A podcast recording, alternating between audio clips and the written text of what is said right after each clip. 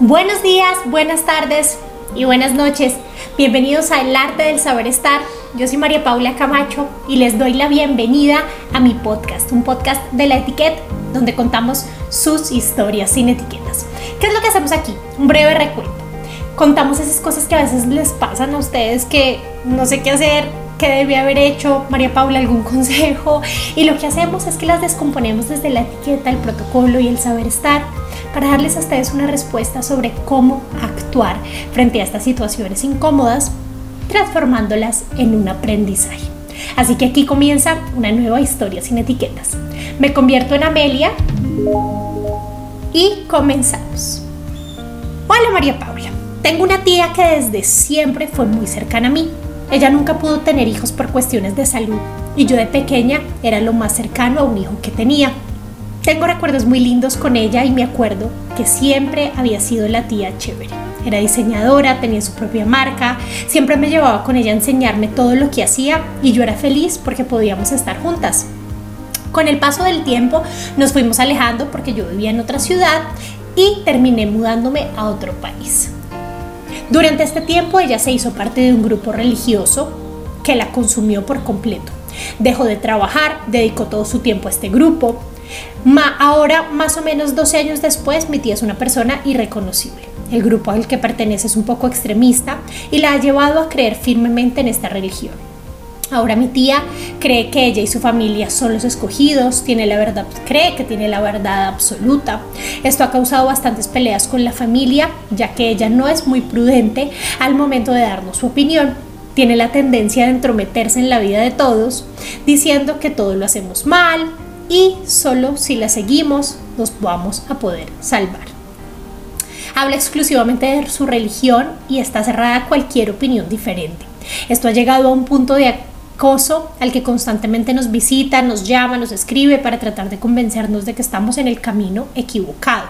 A mí me da mucho pesar porque sé que esto tiene un trasfondo psicológico mucho más grande, el cual la ha llevado a ser así y resguardarse en esta religión, esto llegó a un punto en el que ella misma se juzga, incluso me ha comentado varias veces que ella siempre va a estar en deuda con Dios por no haber tenido hijos, sabiendo que es un tema de salud delicado y que nunca ella va a poder controlar. Si te digo la verdad, escuchar tu podcast me acuerda mucho a ella, ya que antes de todo esto ella tenía una personalidad muy parecida a la tuya y era una persona muy agradable de escuchar y de tener cerca. Recientemente los mensajes que me mandaba se estaban saliendo de control, ya el tono y las palabras que usaba eran más fuertes y decidí ponerle un límite. Con todo el tacto y cariño del mundo le escribí un mensaje donde le decía que entendía que todo lo que hacía lo hacía desde el amor, que buscaba lo mejor para mí, pero que ya no quería recibir más esos mensajes relacionados con su religión y que sin embargo respetaba mucho sus creencias. Ella se lo tomó de la peor forma. Después de decirme que estaba equivocada, me dejó de hablar. Me parece muy triste dejar las cosas así, pero siento que cualquier cosa que diga o haga simplemente lo va a empeorar. Me encantaría saber qué opinas y pedirte algún consejo para tratar con ella. Te agradezco por tu tiempo y te mando un abrazo grande. Amelia, muchísimas gracias a ti. Te mando un abrazo de regreso gigantesco porque ah, sin duda este es un tema complicado. Es un tema difícil de abordar siento que muchas veces creemos que tenemos la verdad absoluta cuando en realidad pues nadie la tiene. Y hoy vamos a hablar precisamente de eso. Así que bienvenidos a este análisis de esta historia sin etiquetas. Quisiera comenzar hablando sobre este tema de cuáles son las creencias y cómo muchas veces uno lleva estas creencias que son personales, a querer infundarlas en los demás. Es cierto que hay muchas religiones que tienen dentro de sus doctrinas el hecho de peregrinar y hacer que otras personas también entren dentro de su, su misma religión, incluso cuando uno siente que está haciendo las cosas bien, cuando uno siente que es una buena religión, cuando uno siente que la religión le ha dado más de lo que cualquier otra cosa le había dado, es normal que uno quiera evangelizar, ¿no? Es normal que uno quiera llegar y, oye, mira, eh, quiero que conozcas esto que me pasó, que veas mi experiencia, que te invito a ser parte de. Y fíjense que a uno le pasa eso con cualquier cosa en la vida. Uno va donde un buen médico y uno, no sabes, te tengo el médico, tienes que ir, tienes que ir, tienes que ir. O uno va a un curso, una clase, aprende algo nuevo tiene esa nueva sensación de que algo le está salvando la vida desde cualquier sentido que se imaginen y uno quiere ayudar al otro, uno quiere que esas personas alrededor de uno, las personas que uno quiere, sientan lo mismo que uno está sintiendo. Así que es normal que este tipo de cosas pasen, que esté bien o que esté mal, ahí es donde está un poco la balanza yo no sé quién para decir si está bien o está mal, pero sí puedo decirles que no es correcto que cuando una persona ya nos ha pedido, oye, te agradezco, pero no, sigamos insistiendo. Que ya más adelante hablaremos sobre esto de la tía de Amelia. Pero es normal que queramos contarle a la gente, es normal que queramos hablar, es normal que estemos viviendo una experiencia sanadora increíble y queramos contarle a las personas. ¿Qué pasa? Tenemos que ser conscientes de una cosa que es muy importante y es que esa verdad solamente nos pertenece a nosotros. Esa experiencia, esa sensación, esa espiritualidad, solo está aquí adentro. No podemos hacer que las personas sientan a través de nosotros y eso debemos respetarlo. Si yo estoy teniendo una experiencia increíble con X religión, con X doctor, con X curso que estoy experimentando, no puedo forzar a las personas a que estén sintiendo lo mismo que yo estoy sintiendo o que les guste de tal forma o que les interese de lo mismo. Miren, les voy a hacer un ejemplo que tal vez no es el mejor, pero es para que ustedes me entiendan un poco últimamente hay una tendencia del fitness muy grande, ¿no? Y muchas personas quieren estar en esta era de saludables y hacer ejercicio y comer bien. Y siento que al final eso se ha convertido en una tendencia grande, no solamente a nivel alimenticio, sino en general. La parte fitness ha afectado muchísimas cosas de nuestra cultura. Y si nos damos cuenta, hay ciertas personas que han llevado esta situación a un extremo a convertirla como si fuese en una religión. Lo viven, lo respiran, pelean por ello, quieren que las personas piensen iguales que ellos, que todos apliquen lo mismo. Todos conocemos a alguna persona que llega a una reunión y está contando de esa dieta maravillosa que hizo o imponiéndole a las demás, mira, tienes que hacer esto, esto y esto y esto, y esto y esto y esto y esto, y a mí me pasó y ta, ta, ta. Oigan, y si pasa con eso, ahora imagínense, por ejemplo, en el caso de la tía, que ha vivido esta, esta relación con Dios, con su ser superior, no sé cuál sea, que sea muy vivaz, que la haya salvado, que ya sentía que estaba sola, triste y esto llegó a salvarle. Claro, siente esa necesidad, siente esa necesidad de sacarlo y está bien. Lo que no está bien es ser intrusivos y ser invasivos en el momento de. Tú crees lo que quieras. Estás en toda tu libertad. Dedícate a ello. Si quieres que tu vida gire en torno a tu religión, a tu vida fitness, a tu curso, a tu lo que sea, es tu vida. Hazlo. Nadie te está diciendo que no lo hagas. Nadie te está evitando que todo gire en torno a ello pero no quieras hacer que las demás personas hagan lo mismo. No te conviertas en la mamá cantaletosa de hagan y no han hecho y por qué no han dicho y yo les dije y yo no sé qué. Porque recordemos que esto lo único que genera es rechazo. Y no estoy siendo respetuoso con las demás personas. Estoy exigiendo respeto, que respeten mis creencias, que respeten mi nueva religión, que respeten lo que yo siento, pero no estoy respetando lo que están sintiendo, queriendo las demás personas. Y miren, el tema de la, de la religiosidad, el tema de la espiritualidad es un tema tan personal que ahí sí, por más que le digamos a una persona que intentamos venderla, que le invitemos, si esa persona no siente aquí, aquí, aquí, en todo su ser, en su alma, esa necesidad de Dios, de su ser superior, si no se conecta con eso que yo le estoy diciendo, de nada va a servir. De nada sirve que la tía de Amelia la haya llamado y le diga, oye, vas por un mal camino, tienes que acercarte a Dios. No, no, no, no vas a tener el perdón divino. Si ella no estaba conectando con nada, si en realidad eso eran, no eran más que palabras. Ahí es donde está la importancia de entender que cuando queremos em, convencer a alguien de algo, no solamente se trata de palabras, la cosa va mucho más allá y más hablando de temas religiosos. Hay una eh, vieja regla de la etiqueta que dice que en la mesa jamás se debería hablar de religión, de fútbol, de política. Y la verdad es que no es que esos temas sean malos, para nada. Qué delicia poder hablar con una persona con la que se pueda debatir, que se hable rico, que uno pueda contraatacar, hablar, aprender. Qué delicio, qué enriquecedor. Esos temas no son malos, ni son tabú, ni son inhablables, para nada. Todo lo contrario. Lo que pasa es que son muy pocas las personas que saben hablar de estos temas sin, ah, sin herir la llaga, sin tocar, sin querer cambiar al otro, sin querer manipular, sin imprudencias. La mayoría de las personas buscan que el otro piense igual que tú. Y ahí es donde se convierten estos temas en posibles peleas. Y de ahí es donde viene esta regla de no hables de esos temas porque es que tu comida se va a convertir en un problema. Y estamos de acuerdo si estamos en una situación donde la gente definitivamente no sabe discutir al respecto. O si sé que voy a hablar sobre el aborto con mi tía, que es la más religiosa de todas, pues probablemente no es el momento. Hazlo después. No significa ni que tú vayas a cambiar tu opinión ni ella, o probablemente lo logres y cambiemos la opinión de ella, no tengo ni idea, pero no es el momento.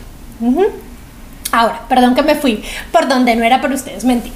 ¿A qué voy con esto que les estoy diciendo? Que siempre van a haber críticas de parte y parte, jamás todo el mundo va a pensar igual que a mí. Y eso también está bien. Entiendo la postura de Amelia de, hoy mi tía no era así, cambió, perdió su luz, lo entiendo. Y eso duele muchísimo. Pero también fue su decisión, Amelia. También ella lo quiso así. Y sí, muchas veces hay personas que tal vez son débiles, que están pasando por un mal momento, que tienen una recaída y su escudo termina siendo la religión. Hay personas que son otras cosas, pero para ella fue la religión y tal vez su religión la salvó de algo que desconocemos, tal vez fue esa mejor salida que tuvo y está bien. Ahí hay un punto que tenemos que respetar. Entiendo la postura de, ay, qué triste, qué triste que perdiera su alma, su esencia, su vida y todo cambiara esto, pero así ella lo quiso y eso también debemos respetarlo.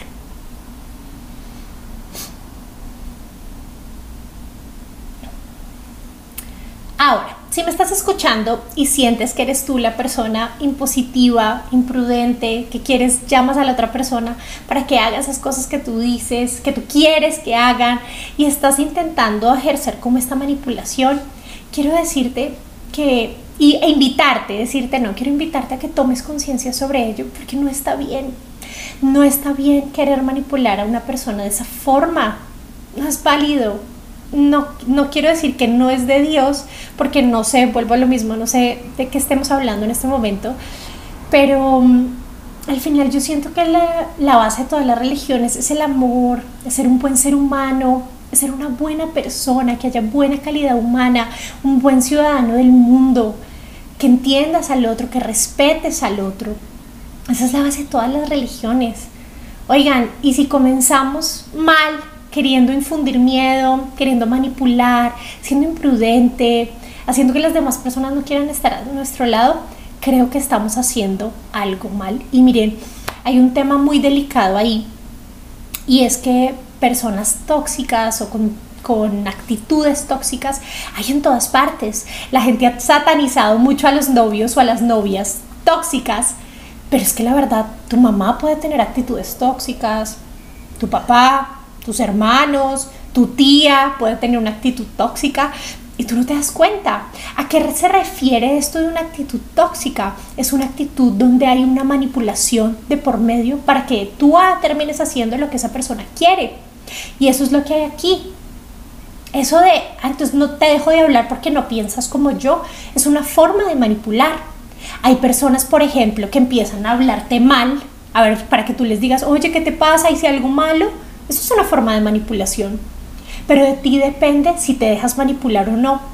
Yo tengo una persona muy cercana que hace eso y entonces por esos días, ay, María Paula, no sé qué, y yo, ah, tengo dos opciones, caer o no caer.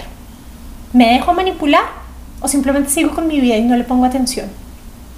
Si me dejo manipular, le voy a estar dando las herramientas para que esta persona siga manipulando y siga creyendo que ese camino que está tomando es el adecuado, que conmigo puede lograr lo que quiera si me trata de esta forma. Mientras que si me voy por el otro lado, de no ponerle atención, simplemente no botar energía en ello, ella quiere hablarme así, pues maravilloso, no me dejo sentir, no me lo tomo personal, en algún momento se le pasará y sigo con mi vida. En ese momento estoy desarmando a esa persona porque la estoy dejando sin argumentos. Ah, madre, no sirvió, no funcionó, no me pregunto qué tenía. No, no funcionó esa manipulación en ese momento. Para que alguien manipule, yo tengo que dejarme manipular. Hay un manipulador y un manipulado hay que tomar conciencia de este tipo de cosas cuando pasen, ir un poquito más allá, pensar realmente por qué están pasando las cosas y si estoy dejando que me afecten o no. Estoy dejando que realmente esas palabras de mi tía de que me voy a ir al infierno y que voy por el mal camino y que la salvación me afecten o realmente no lo creo y me pasa de largo. Si te pasa de largo, perfecto. No le botes energía a ello, no te lo tomes personal, es algo de ella, lástima, te duele, es tu tía, la amas, la adoras, pero debes seguir derecho, porque si no, le estás dando la importancia a eso que ella dice, le estás dando las herramientas para que continúe haciéndolo. Y tenemos que hacer todo lo contrario.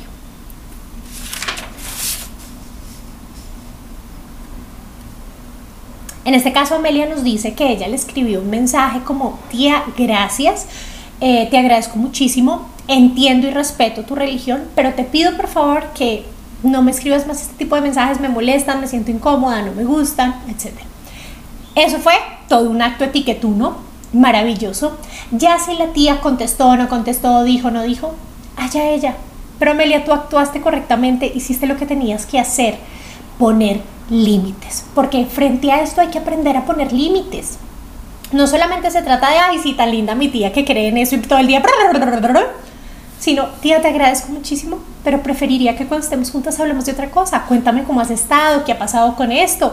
Oye, y no has vuelto a diseñar, qué pasó con tal cosa, y has vuelto a ver a no sé quién persona. Cambiar un poco la dinámica de ese relacionamiento y que no se convierta únicamente en religión, religión, religión, religión, religión, religión, porque pues no se trata de eso.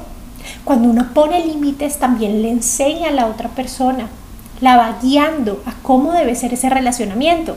Fíjense que no solamente se trata de, ay, no, no me hable de eso, a mí qué me importa, yo no creo en nada de esas bobadas. No estamos hablando desde el irrespeto, estamos hablando desde la empatía.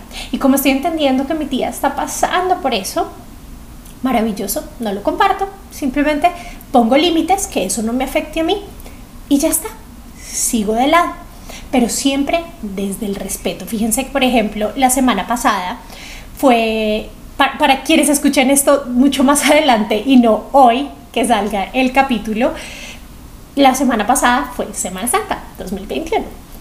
Y fíjense, aunque yo soy católica, pero no soy practicante así pues de misa jueves santo, viernes santo, ta, ta, ta, pero lo respeto. Y como lo respeto, ese día, esos días, por ejemplo, no puse ninguna cosa así como polémica, ni video, ni nada de esto en Instagram, simplemente en, la página de la etiqueta, simplemente en la mía compartí como mis días, qué hice, a dónde fui, ta, ta, ta. Pero también por respeto a aquellos que sí estaban respetando o que estaban en su Semana Santa, simplemente les di su espacio. Había un video que había hecho, que de hecho lo voy a compartir en la etiqueta, sobre cómo debe ser el saber estar para las personas trans, cómo debe ser ese manejo. Y simplemente decidí que no eran los días para ponerlo, no porque esté bien o porque esté mal, sino simplemente como, ok, estos días voy a dar este espacio, hay vacaciones de la etiqueta y el lunes volvemos con toda. Y así debe ser. Fíjense que al final son pequeños actos de respeto que uno puede hacer, que no hubiese pasado nada si hubiese puesto algo. O sea, no es que fuese irrespetuoso, simplemente fue una decisión personal. A lo que voy con esto es que uno muchas veces puede hacer cosas desde su postura para respetar, para dar el espacio, para acompañar sin necesidad de que eso se convierta en un tormento para uno. Fíjense que dentro de mi familia yo tengo eh, un par de familiares que son cristianos Y cuando ellos han hecho, algunos se ha casado o han oficiado algún tipo de celebración, nosotros los acompañamos y el resto de la familia es católica y los acompañamos, los queremos, los amamos, estamos ahí, participamos, posiblemente no hacemos parte del ritual porque no eh, creemos o no somos de su iglesia, pero estamos ahí acompañando. Eso es amor, eso es respeto. No nos quedamos sentados ahí como, ah, qué pereza esto, en el celular chateando. No, estamos, en nuestra presencia está, pero también está nuestra mente, nuestro cuerpo, nuestro espíritu. Estamos ahí. Estamos conscientes de lo que está pasando, del acto que se está celebrando. Eso es respetar a alguien y respetarle sus creencias. También escuchar. Te escucho, no te comparto, no lo comparto, ok, pero lo escucho, válido, interesante tu punto. Y ahí está. La espiritualidad es algo tan personal, de verdad, y a veces sentimos que, que podemos entrar dentro del otro y cambiar ese tipo de cosas. Y la verdad es que no, ni siquiera con nuestra pareja podemos hacer eso yo no sé si yo alguna vez les he contado, a modo de chisme, les cuento rápido antes de acabar este capítulo. Cuando yo me casé, yo me casé por lo católico, pero mi matrimonio fue mixto. ¿Qué significaba esto? Yo, como católica, nos casamos por católico, pero Luis Felipe no es creyente. Entonces fue una mezcla y rara y se llamaba matrimonio mixto, en el cual era como una celebración, una misa normal de matrimonio, pero yo era quien participaba y él no. Para que me entiendan, yo, yo, daba la, yo recibía la comunión, él no, yo me arrodillaba en el momento de la homilía, él no, o sea, como que así medio disparejos, pero fue la decisión que tomamos en pareja. Jamás he presionado a mi esposo para que crea, para que no.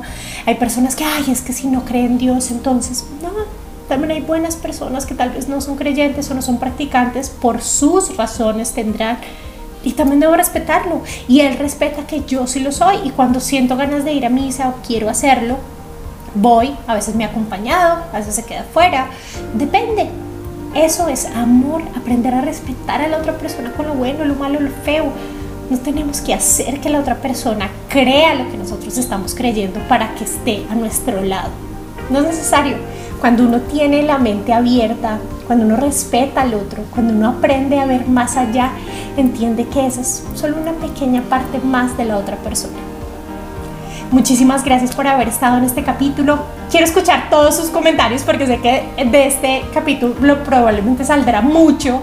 Así que los escucho. Gracias por haberme escuchado. Les mando un abrazo gigante y nos vemos la próxima semana con otra historia sin etiquetas. Un abrazo. Chao, chao.